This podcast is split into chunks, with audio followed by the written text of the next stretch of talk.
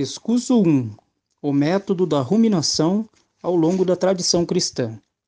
Na história da meditação, que traçaremos a seguir em rápidas pinceladas, veremos como o método da ruminação tem uma longa tradição. Esta, contudo, sofreu, a partir do segundo milênio, certo eclipse, mas nunca se perdeu de todo, devendo hoje ser retomada como estamos aqui propondo. No Antigo Testamento, na Bíblia, meditação, raga, é murmurar a meia voz, movendo os lábios. Aliás, era esse, no mundo antigo, o modo de ler. O primeiro texto que fala em raga, como murmurar barra meditar, se encontra no começo do livro de Josué. Que o rolo desta lei esteja sempre em teus lábios, murmura-o dia e noite. Josué capítulo 1, versículo 8.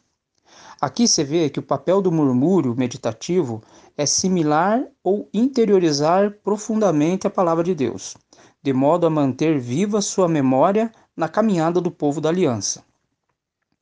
A palavra devia se transformar em convicção firme, em guia interior e regra de vida. A tradição monástica posterior, como veremos logo, falará em mastigar e em ruminar a palavra.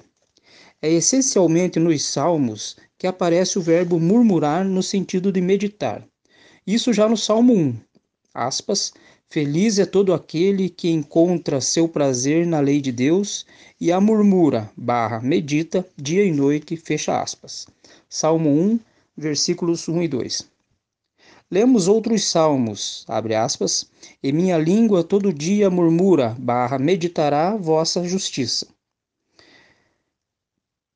A boca do justo murmura barra medita a sabedoria.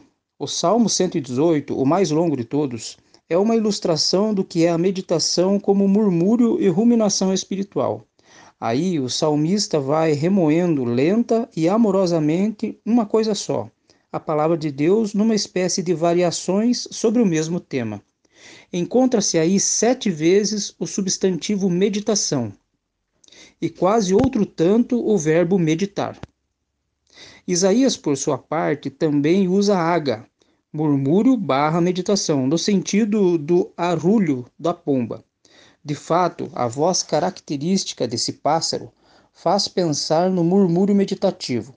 Para o profeta, a pomba é símbolo de quem medita barra murmura, isto é, de quem ora e geme diante de Deus.